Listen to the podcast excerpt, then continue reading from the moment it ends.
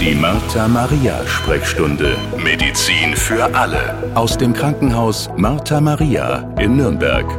Hallo und herzlich willkommen. Schön, dass Sie wieder reinhören in unseren neuen Gesundheitspodcast vom Krankenhaus Martha Maria in Nürnberg. Mein Name ist Jennifer Christ. Ich bin keine Medizinerin, sondern ich bin zuständig für die Presse- und Öffentlichkeitsarbeit am Krankenhaus Martha Maria. Ralf ist Mitte 50 und seine Leidensgeschichte steht exemplarisch für Millionen andere. Aufgrund von vielleicht zu viel Sport in jungen Jahren sind seine Knie komplett kaputt. Diagnose schwere Arthrose. Die weltweit häufigste Gelenkserkrankung. Unser Thema heute, wenn die Gelenke schmerzen, was hilft bei Arthrose? Und mein Gesprächspartner ist der Chefarzt der Klinik für Orthopädie und Unfallchirurgie am Krankenhaus Martha Maria Nürnberg, Professor Dr. Hans-Dieter Kahl. Danke, dass Sie sich die Zeit für uns nehmen. Ja, ich bedanke mich herzlich für die Einladung und freue mich, mit Ihnen hier über dieses Thema reden zu können. Herr Professor Dr. Karl, Arthrose. Rund 20 Prozent der Erwachsenen leiden daran. Das ist ja richtig, richtig viel. Gehört haben die meisten schon mal von Arthrose, aber was es genau ist, das wissen vermutlich nicht alle. Können Sie es uns vielleicht noch mal einfach erklären? Was ist Arthrose konkret? Ja, wenn wir es ganz genau nehmen, dann muss ich Ihnen und den Hörern wirklich äh, gestehen, dass man die ganz genaue Ursache für die Arthroseentstehung trotz aller Mühen noch gar nicht richtig entschlüsselt hat. Was wir wissen, ist, dass Arthrose eine Gelenkerkrankung ist und im Gelenk die Struktur betrifft, die wesentlich ist für die Gelenkfunktion und das ist der sogenannte Gelenkknorpel. Mhm. Dieser Knorpel, der ist bei der Arthrose betroffen und der verändert seine Eigenschaften. Er wird einmal weniger, das ist schlecht für das Gelenk, und der Knorpel, der übrig bleibt, der wird auch noch schlechter. Das sind so die, die Dinge, die die Arthrose auszeichnen. Mhm, ein Knorpel, der dann quasi immer kleiner wird, kann man sagen. Richtig, das ist so, ähm, wenn Sie sich das so vorstellen, dass an den Knochenenden im Gelenk ein Überzug da ist, der dafür sorgt, dass die Gelenke funktionieren, dass keine Reibung auftritt. Ähm, das ist eben eine biologisch ganz hochwertige Schicht auf den Knochen, mhm. das ist diese Knorpelschicht. Okay. Und die ist bei der Arthrose betroffen, meistens eben die lasttragenden Gelenke, also Hüfte und Knie. Ähm, das hängt sicher damit zusammen, dass wir uns vor Millionen Jahren entschieden haben, aufrecht zu gehen mhm. und äh, damit eben die Beine und auch die Wirbelsäule, die Unterwirbelsäule häufig von der Arthrose betroffen ist. Mhm. Jetzt haben Sie schon ein paar genannt. Gibt es noch weitere Gelenke, die von Arthrose betroffen sein könnten? Ja, prinzipiell kann das sein, dass äh, jedes Gelenk von der Arthrose betroffen wird.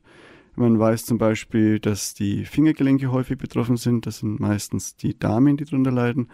Und bei dieser Form der Arthrose weiß man auch, dass es eine gewisse erbliche Komponente mhm. gibt. Oder dass die Patientinnen nicht zu viel gearbeitet haben, sondern einfach als Folge einer gewissen Veranlagung an den Fingergelenken Arthrosebeschwerden entwickeln. Mhm. Auch natürlich die Schulter, Ellenbogen, also wie gesagt, jedes Gelenk, das wir haben, könnte von so einer Arthrose betroffen sein. Okay, jetzt sind Sie schon so ein bisschen auf die Ursachen eingegangen, haben aber auch eingangs erwähnt, so ganz klar ist es nicht, was die Ursache für Arthrose ist. Das würde mich trotzdem noch mal genauer interessieren. Jetzt habe ich eben vorhin über Ralf gesprochen, der vielleicht zu viel Sport gemacht hat.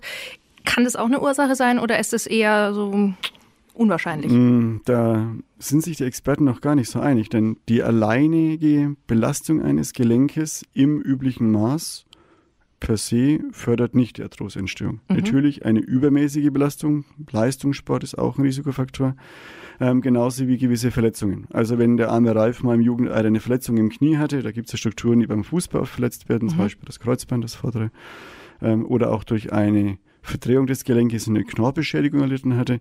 Also eine verletzungsbedingte Arthrose, das kann entstehen und das könnte vielleicht auch bei Ralf das Problem gewesen sein. Okay, und ist es auch vererbbar?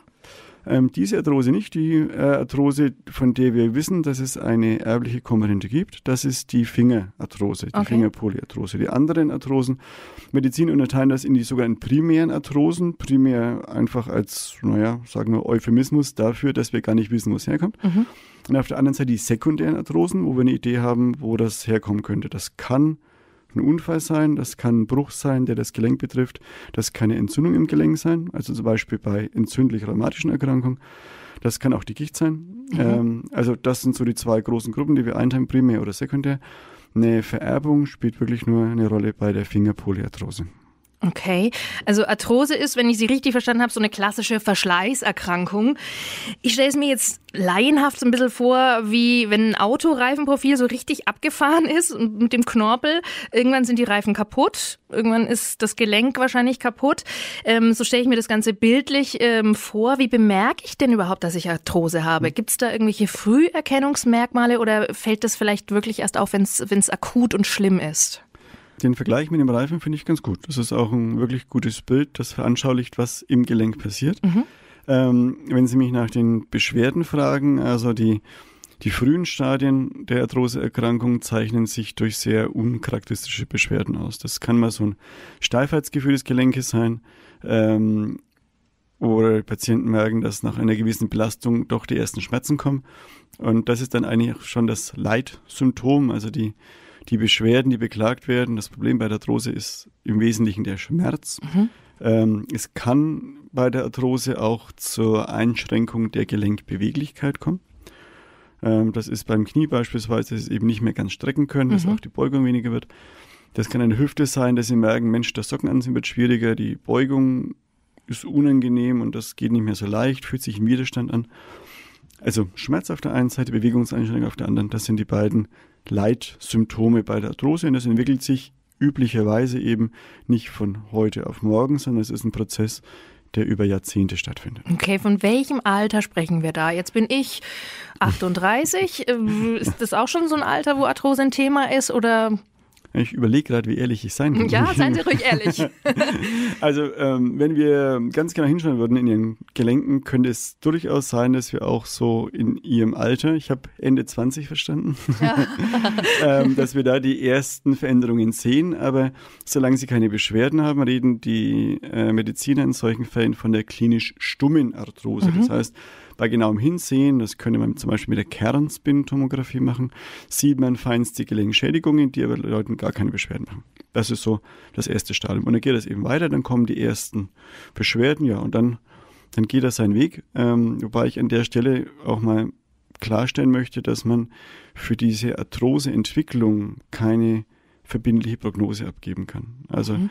es ist aus meiner Sicht nicht richtig zu sagen, wir erwarten in drei Jahren, fünf Monaten, zwei Wochen die und die und die Entwicklung. Das kann man nicht sagen. Es ist bei jedem sehr, sehr unterschiedlich. Es gibt Gelenke, die haben sehr langsam fortschreitende Veränderungen. Und es gibt Gelenke, bei denen die Schädigungen sich sehr, sehr schnell entwickeln, auf mhm. der einen Seite. Und darüber hinaus auch eine gute Nachricht für alle Betroffenen. Es gibt durchaus viele äh, unter uns, die fortgeschrittene Gelenkschädigungen aufweisen, sei es auf dem Röntgenbild oder mit anderen Verfahren, die aber mit den Gelenken sehr, sehr gut zurechtkommen. Okay. Äh, sodass die Gelenkschädigung an sich die Arthrose definiert, aber der Umgang damit, und da kommen wir vielleicht gleich drauf, mhm. der hängt wirklich nicht nur vom Ausmaß der Gelenkschädigung ab. Okay, jetzt nehmen wir doch wieder ganz exemplarisch unseren Ralf, den ich ja. eingangs erwähnt hatte. Mitte 50, Knie kaputt, stark eingeschränkt, ratlos und auch frustriert. Was können Sie als Orthopäde da machen? Wie wird er behandelt und wie kann Ralf wieder gut durch den Alltag kommen? Also die Orthopäden machen es in dem Falle eigentlich immer nach dem gleichen Schema oder sollten das tun. Und vorne steht erstmal, den Patienten zu beraten, mhm. ihm die Erkrankung zu erklären und dann ihn hinzuführen, dass er zum Beispiel als wirklich auch als therapeutische Maßnahme die Lebensgewohnheiten anpassen kann. Mhm. Wenn jemand sagt, Mensch, ich habe den Wunsch, Marathon zu laufen, aber das Gelenk ist jetzt mit Mitte 50 schon ein bisschen geschädigt, könnte man sagen, vielleicht reicht auch der Halbmarathon. Okay. Man kann über Sportarten aufklären, die gelenkschädigend sein können. Man kann Sportarten empfehlen, die wir als gelenkschonend einschätzen. Das ist zum Beispiel der Schwimmsport, hm. ähm, auch das Radfahren, okay. was wirklich auch bei fortgeschrittener Schädigung von Gelenken sehr, sehr gut funktioniert. Mhm. Ähm, ja, und dann ist schon mal ein Schritt getan, ein Einstieg äh, in die Arthrosebehandlung und wie gesagt beginnt mit einer Beratung über scheinbar ganz banale Dinge. Okay, und dann? Wenn wir die Leitsymptome nochmal uns überlegen, also der Schmerz und die Bewegungseinschränkung, dann sind es genau die beiden Dinge, die man auch adressiert. Und den Schmerz adressiert man über alle Möglichkeiten zur Schmerzbekämpfung. Das kann das klassische Schmerzmedikament sein, die die Orthopäden und die Ärzte den Patienten empfehlen. Also Schmerzbehandlung. Also eine Ibu oder. Äh also konkret ist es ja so, dass ich immer bei den Patienten versuche, diese klassischen Entzündungshemmer zu vermeiden, mhm. weil die zwar helfen, aber das Nebenwirkungsprofil Entzündungshemmer mhm. bei der Arthrose vielleicht nicht gerechtfertigt ist. Es gibt klassische Schmerzmedikamente. In der Fachsprache sind das die Analgetika, mhm. die wir Eltern kennen als Paracetamol zum Beispiel ja. ähm, oder als äh, Metamizol, das ist das Novagin, Novaminsulfon. Das sind eben nicht antientzündliche, sondern schmerzhemmende Medikamente. Mhm. Gibt von der WHO so ein Schmerzstufenschema, das sind ja auch mit drin. Und man könnte dann das sogar so weit steigern, dass man am Schluss Opiate gibt, also opiumhaltige Medikamente, die eine sehr starke Schmerzlinderung erzielen. Das kann so weit gesteigert werden, wie gesagt, dass man da bis zu den Opiaten greift. Okay. Dann das zweite Symptom, die Bewegungseinschränkung. Da kann man über die Krankengymnastik sicher gegensteuern und kann den Patienten einmal für die Eigenübung, aber auch für die angeleitete Übung ähm, beibringen, wie man versucht, die Gelenkfunktion entweder zu verbessern, wenn das geht, mhm. oder zumindest zu erhalten, sodass die, die Bewegungseinschränkung verzögert wird und damit im gesamten Zustand erreicht wird, wo wir sagen, das sind kompensierte Beschwerden. Also sind Beschwerden da, das Gelenk verursacht Beschwerden, aber wir sind in der Lage, mit den Medikamenten, mit den Behandlungsansätzen, die wir haben, das Ganze in einen kompensierten Zustand zu bringen. Mhm. Also Ralf würde jetzt eher mal zum Physiotherapeuten gehen? Ralf würde vielleicht mal überlegen, ob er nicht besser ähm, gern zum Schwimmen geht und Radfahren mhm. geht. Äh, wenn er das kann, ich kann aus eigener Erfahrung sagen, das ist vielleicht nicht immer so das, was man gerne macht, aber es funktioniert dann wirklich. Okay. Ralf würde vielleicht mal bei Bedarf ein Schmerzmedikament nehmen und würde Eigenübungen machen als Sportler, die ihm die Kniegelenke bestmöglich beweglich erhalten. Okay. Jetzt ist Ralf ja erst so Mitte 50, hatten wir gesagt. Ja. Stichwort, ja, künstliches Kniegelenk. Ja, das ist so. Ähm, man hat ja lange, die letzten Jahrzehnte, ein gewisse Vorbehalte gehabt und hat bei Patienten, das war immer so das 70. Lebensjahr, bei Kunstgelenken sehr kritisch gedacht. Mhm. Das ist natürlich völlig richtig, dass man das künstliche Gelenk ans Ende der Behandlungskaskade stellt. Und es ist ja auch feststehendes Kriterium, dass wir Kunstgelenke dann einsetzen, wenn alle Maßnahmen ausgeschöpft sind, das zu vermeiden. Mhm. Und das muss auch dokumentiert sein. Erst dann sind wir überhaupt mhm. so weit, mit dem Patienten drüber zu reden. Ähm, wenn das aber jetzt in jungen Jahren so ist, dass er mit Mitte 50 nicht mehr kann und wenn er eine fortgeschrittene Gelenkschädigung hat, wenn er versucht hat, damit mit Medikamenten und Gymnastik und anderen Dingen zurechtzukommen, die Lebensgewohnheiten angepasst hat und trotzdem merkt, dass der Radius in seinem Leben immer kleiner wird, weil er das und jenes nicht mehr mhm. tun kann, dann kann man durchaus auch in dem Alter über Kunstgelenke reden. Inzwischen weiß man, dass die Haltbarkeiten gerade bei Kniegelenken, also künstliche Kniegelenke, Haltbarkeit als Thema, bei weit über 20 Jahren liegt. Mhm.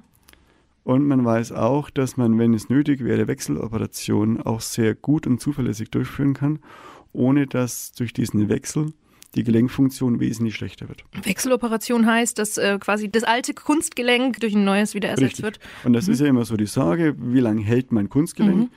Und ähm, wie gesagt, die, die, Standzeiten heutzutage bei den modernen Knie- und Hüftendoprothesen sind zwei, drei Jahrzehnte oder sogar mehr. Ich kann es noch nicht länger sagen, weil die Modelle, die wir einsetzen, die sind erst seit 25 Jahren, knapp 30 Jahren in der unveränderten Bauart okay. verwendet, mhm.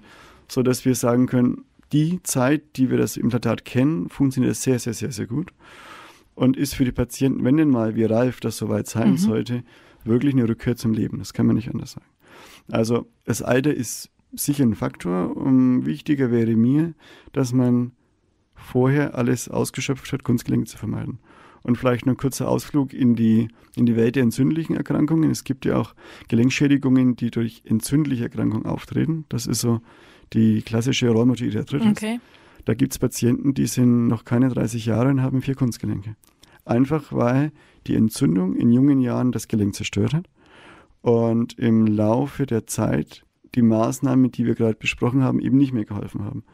Und dann steht ein junger Mensch manchmal auch schon vor der Entscheidung und ja, bisher kann ich sagen, wenn man die Reihenfolge einhält, dass man Kunstgelenke wirklich am Schluss der Behandlung bespricht, dann profitieren die Patienten definitiv davon. Mhm. Weil so eine Kniegelenksoperation macht ja wahrscheinlich dem einen oder anderen erstmal richtig Angst, ja. Könnte ich mir gut vorstellen. Ja, mit Sicherheit. Das kann ich auch sehr, sehr gut verstehen, ja. wenn Sie sich da ein paar Bilder dazu machen, was passiert. Und es gibt ja heute auch viele Medien, wo sie nachlesen und wo sie auch zuschauen können bei solchen Operationen. Das ist natürlich beängstigend, das ist ganz klar. Ähm, deswegen ist es ja so wichtig, dass man sich den Zustand vorher anschaut. Also mhm. die, die Leute, die wir für ein Kunstgelenk beraten und die wir auch dann operieren, die sind innerlich bereit dazu. Das ist ein bisschen auch unsere Aufgabe, die Patienten dahin zu führen, wie gesagt, abzuklopfen, wurde denn alles getane OP zu vermeiden und dann ihnen auch ein Stück weit die Angst zu nehmen. Und das mhm. kann man durch eine gute Beratung machen, das kann man durch den persönlichen Eindruck machen, den man vermittelt, indem man einen Weg auch zeigt, wie das gehen kann mit dem Kunstgelenk und auch indem man so ein bisschen skizziert, wie denn so ein Leben mit dem künstlichen Gelenk aussieht. Mhm. Bei den Hüftgelenken, wenn wir darüber kurz sprechen können, ist es wirklich inzwischen so, dass ein ganz wichtiges Ziel, das man erreichen kann, die sogenannte Silent Hip ist. Das heißt, dass die Patienten nach einem Jahr sagen, Moment, ich muss mal gucken, wo der Schnitt ist. Ich könnte gar nicht mehr so sagen, wo die OP war. Das ist Silent bei den Hüften Tip. Silent Tip auf allen Kongressen seit ein paar Jahren wirklich ein Thema. Und das funktioniert. Beim Knie muss man sagen, ist es ein bisschen anders. Es ist eine andere Anatomie, ein anderer Ablauf. Da ist es aus meiner Sicht ganz, ganz wichtig, den Patientinnen und Patienten vorher zu sagen, dass es auch Restbeschwerden geben kann. Nur wenn sie von einer massiven Einschränkung in der Alltagsführung kommen und wirklich nur noch ein paar Meter schmerzfrei laufen können oder gar nicht mehr schmerzfrei laufen können. Und sie kriegen es mit Kunstgelenken hin, dass sie zum Beispiel einmal am Dexendorfer Weiher kommen, das sind so dreieinhalb mhm. Kilometer, dann ist das für die Patienten ein irrer Gewinn. Ja, und klar. das muss man nur erklären. Und wenn man den Patienten vorher realistisch sagt, was ist möglich und wo sind die Grenzen der Endoprothetik, und sie da so ein, ja, so ein, so ein gutes Miteinander finden, dann funktioniert es wirklich gut. Okay, interessant. Jetzt gehen wir nochmal zu der, ich sag mal in Anführungszeichen, normalen Arthrose, ja. noch weiter weg von der OP. Gibt es denn auch eine bestimmte Art von Ernährung, die das Ganze vielleicht ja positiv beeinflussen kann? Hm, da habe ich so zwei Herzen in meiner Brust. Also es ist sicher im Allgemeinen und es ist auch anerkannt so, dass Übergewicht bei Kunstgelenken mehr Beschwerden verursacht als Normalgewicht. Mhm. Und wenn wir vorhin bei der Beratung waren über Lebensgewohnheiten und Anpassung, gehört sicherlich auch dazu, bei den Patienten, die starkes Übergewicht mitbringen, darauf hinzuweisen, dass, dass die Gelenkbeschwerden verstärkt werden. Stellen Sie sich 20 Kilo Abnahme vor, Sie müssten den ganzen Tag einen vollen Bierkasten weniger rumtragen. Mhm. Also ich würde, glaube ich, meine Kniegelenke auch spüren, müsste ich den ganzen Tag einen Bierkasten Klar. tragen. Und das ist der Effekt dahinter. Also dass wegen Ernährung, wenn sie darauf abzieht, das Körpergewicht zu normalisieren, wichtiger Faktor. Okay. Dann gibt es ja viele Stimmen, die so in Richtung Säurebasenhaushalt gehen oder Entschlackung und so. Und das ist dann so ein Bereich, da sagt der Wissenschaftler in mir, dass diese Verfahren jetzt nicht etabliert sind. Das heißt, der, die Wirkung dieser Verfahren ist nicht gesichert. Mhm. Wenn jemand das versuchen möchte und sagt, Mensch, das probiere ich mal aus und merkt, das tut ihm gut, ist das wunderbar. Aber ich kann nicht sagen, ähm, alle Patientinnen und Patienten sollten die und die und die Ernährungskur einhalten, damit das besser wird. Das geht leider nicht. Mhm. Stichwort Fleisch. Auch umstritten, ähm, das ist im Wesentlichen bei den entzündlich-rheumatischen Patienten mhm. Thema. Da merken nicht wenige, dass eine fleischlose Ernährung die Gelenkbeschwerden bessert. Aber da ähm, für Patienten, die da eine Antenne haben dafür und die äh, zu mir kommen und sagen, was mache ich mit der Ernährung, empfehle ich wirklich Selbsterfahrung zu machen. Mhm. Das kann man leider nicht allgemeingültig empfehlen. Ich kann leider Ihnen eigentlich sagen, verzichten Sie auf Fleisch zugunsten der Gelenke, das geht leider nicht. Das wäre auch zu einfach, gell? Ja, das wäre wär schön. Jetzt haben wir viel gehört. Jetzt meine Abschlussfrage. Wir wollen ja mit etwas Positivem rausgehen. Ja. Was sind denn Ihre persönlichen Erfolgsgeschichten? Ich freue mich immer wieder, wenn wir am Tag nach der Operation zu den Patienten ins Bett gehen und die Leute sagen, Mensch, der, der Hüftschmerz ist weg. Das ist immer wieder schön. Es ist ganz erstaunlich, wie das funktioniert. Und wenn wir dann so nach einigen Wochen die Postkarten kommen, ich erinnere mich jetzt an, an eine Postkarte vom Patienten mit einer neuen Hüfte, der mir geschrieben hat, er kann endlich wieder seine Skitour gehen und hat mir dann von der Skitour ein Bild geschickt. Ehrlich? Das macht schon stolz, ja. Das Skitour? ja, Skitour mit Kunstgelenken, Sport mit Kunstgelenken funktioniert. Ähm, es muss nicht so sein wie einer meiner Patienten, der passionierte Fallschirmspringer ist, der einmal im Jahr zu mir kommt und ich gucke immer nur ganz vorsichtig um die Ecke und wenn er einen Daumen hebt, weiß ich, es passt alles. Mhm. Ähm, also Sport mit Kunstgelenk ist möglich. Das ist nicht so, dass jetzt alle dann zum äh, Fallschirmspringen gehen sollten oder zum Alpinski. Aber ja, es ist eben Teil der Lebensqualität ähm, und die können wir zurückbringen. Wenn wir dann so ein Feedback bekommen, dann freut uns das wirklich sehr. Dankeschön, das klingt gut. Herr Professor Dr. Karl, es war mir eine große Freude. Ich habe wirklich viel mitgenommen aus unserem Gespräch. Ich bedanke mich ganz herzlich, dass Sie sich die Zeit genommen haben für unseren Gesundheitspodcast. Heute mit dem Chefarzt der Klinik für Orthopädie und Unfallchirurgie am Krankenhaus Martha Maria in Nürnberg. Und wenn Sie ja auch mal ein ganz bestimmtes Thema hören möchten, das ich unbedingt mit einem unserer Experten besprechen sollte, dann mailen Sie uns gerne unter redaktion.martha-maria.de. Ihnen alles Gute und bleiben Sie gesund. Die Martha Maria Sprechstunde. Medizin für alle. Der Podcast aus dem Krankenhaus Martha Maria in Nürnberg.